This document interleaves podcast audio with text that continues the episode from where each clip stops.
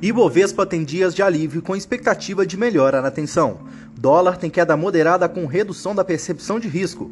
Bolsas de Nova York fecham sem direção única. Estas e outras notícias você acompanha agora no Eleva News.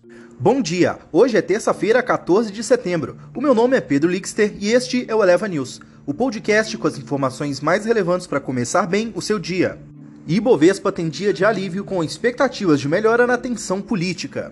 Os investidores aproveitaram que não houve grandes turbulências no cenário político durante o fim de semana e retomaram a demanda por ações locais hoje, ainda com expectativas de que o clima deva esfriar em Brasília após o recuo do presidente Jair Bolsonaro na declaração à nação. A Ibovespa pegou carona no alívio observado na curva de juros e reduziu as perdas observadas em setembro.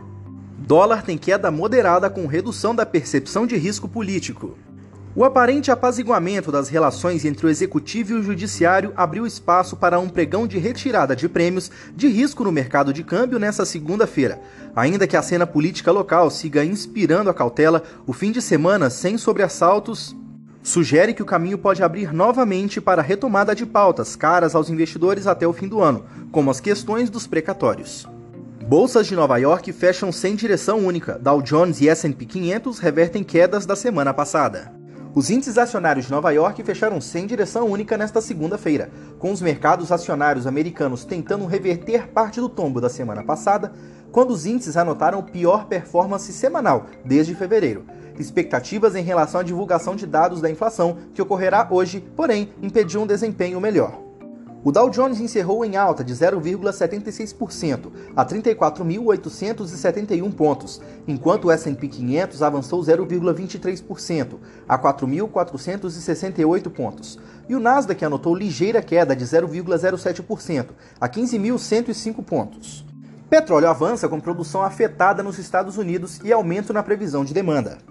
E tanto os futuros do Brent como do WTI voltaram a ficar acima de 70 dólares por barril, enquanto outra forte tempestade se dirige ao Golfo do México, depois do furacão Ida ter paralisado a produção na região há algumas semanas, o que afetou a oferta. A tempestade tropical Nicholas, que pode atingir a força de um furacão antes de chegar ao continente, deve trazer chuvas torrenciais para Houston, bem como para Louisiana. Na agenda da semana, o Brasil lança a pesquisa mensal de serviços de julho às 9 horas. Nos Estados Unidos, às 9h30, é a vez do Índice de Preços ao Consumidor de Agosto, CPI. Enquanto mais tarde, na China, as vendas do varejo, produção industrial e taxa de desemprego de agosto saem às 10h30 da noite. No Judiciário Brasileiro, a segunda turma do STF analisa qual for o privilegiado no processo das rachadinhas contra o senador Flávio Bolsonaro do Patriota do Rio de Janeiro. O Eleva News fica por aqui. Te vejo amanhã. Tchau, tchau.